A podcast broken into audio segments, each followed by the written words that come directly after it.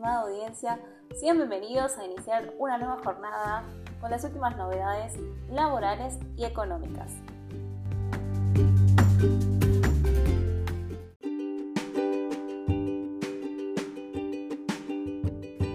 Repro 2 puede tramitarse desde el 23 al 30 de marzo. En esta fecha estará habilitado el sistema para que las empresas tramiten la inscripción al programa Repro 2 del Ministerio de Trabajo, Empleo y Seguridad Social. El programa de recuperación productiva 2 es una herramienta diseñada por el Gobierno Nacional para sostener el empleo en sectores con dificultades económicas en el marco de la pandemia del COVID-19. La asistencia de las empresas consiste en el pago de una suma mensual a los trabajadores y trabajadoras a cuenta de sus remuneraciones. La medida beneficia a gastronómicos, empresas de turismo y otros sectores de la economía considerados como sectores críticos desde la irrupción de la pandemia los montos del beneficio que perciben directamente los trabajadores y las trabajadoras de cada empresa dependen del sector. Sectores no críticos, 9 mil pesos. Sectores críticos, 22 mil pesos. Sector salud, 22 mil pesos. ¿Cómo acceder al beneficio? Los empleadores y las empleadoras que necesitan acceder al beneficio deberán cumplir con un parámetro establecido para los indicadores que se detallan en medidas de alivio para determinar la nómina del personal y el monto de los salarios se considerará como referencia el mes de febrero de 2022. En tanto, para el cálculo de la variación interanual de la facturación, la normativa dispone de que se utilicen los datos correspondientes a los meses de febrero de 2019 y febrero de 2022. Cabe recordar que deberán consignar el CBU de cada trabajador o trabajadora. El servicio con clave fiscal programa Repro 2 estará disponible hasta el 30 de marzo inclusive.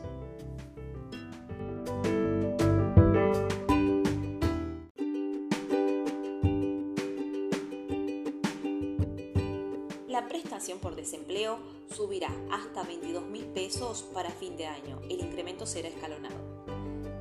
El salario mínimo vital y móvil subirá este año al menos un 45% según se ha confirmado a través del boletín oficial el esquema de incremento acordado con los gremios y las empresas. Así, el nuevo mínimo será en diciembre de 47.850 pesos.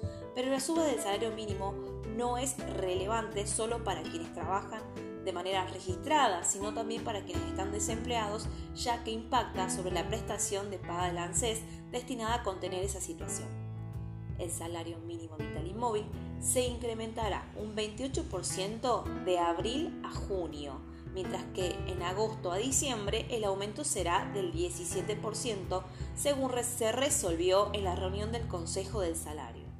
En la resolución publicada el viernes pasado explicaron que el salario mínimo subirá.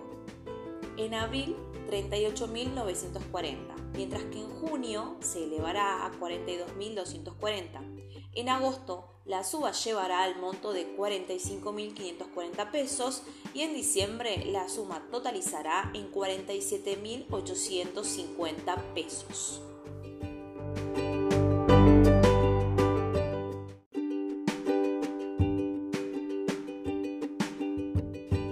Maíz.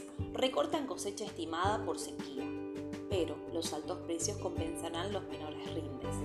La falta de precipitaciones se convirtió en el denominador común de la actual campaña agrícola y en este marco los recortes de cosecha no tardaron en llegar. Recientemente, las bolsas de cereales proyectó que la producción de maíz alcanzaría los 49 millones de toneladas, lo que representa una caída de 2 millones de toneladas respecto de la estimación previa. En tanto, en lo que respecta a la soja, por el momento se esperan unas 42 millones de toneladas.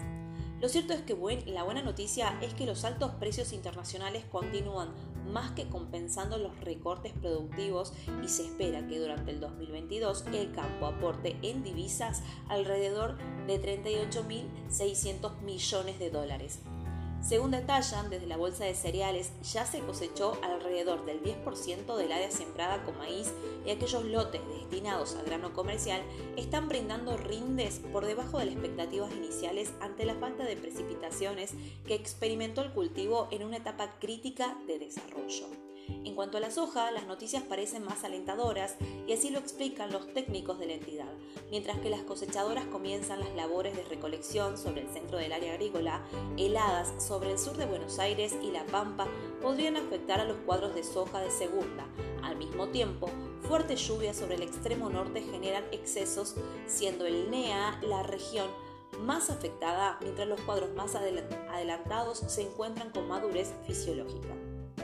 A la fecha, el 84% del área reportada en una condición de cultivo normal a bueno, la estimación de producción se mantiene en 42 millones de toneladas.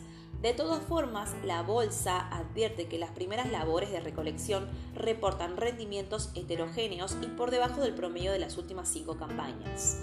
Asimismo, debe tenerse en cuenta que actualmente Argentina tiene una política de volúmenes de equilibrio que limita las cantidades que pueden registrarse para exportación en trigo y maíz, que hoy se encuentra en 14,5 millones de toneladas y 22,5 millones respectivamente. Pensando en la campaña 2022-2023 que comenzará a sembrarse en mayo con el trigo y la cebada, los actuales niveles de precios de los granos representan una oportunidad para expandir la superficie sembrada y aumentar la producción y las exportaciones.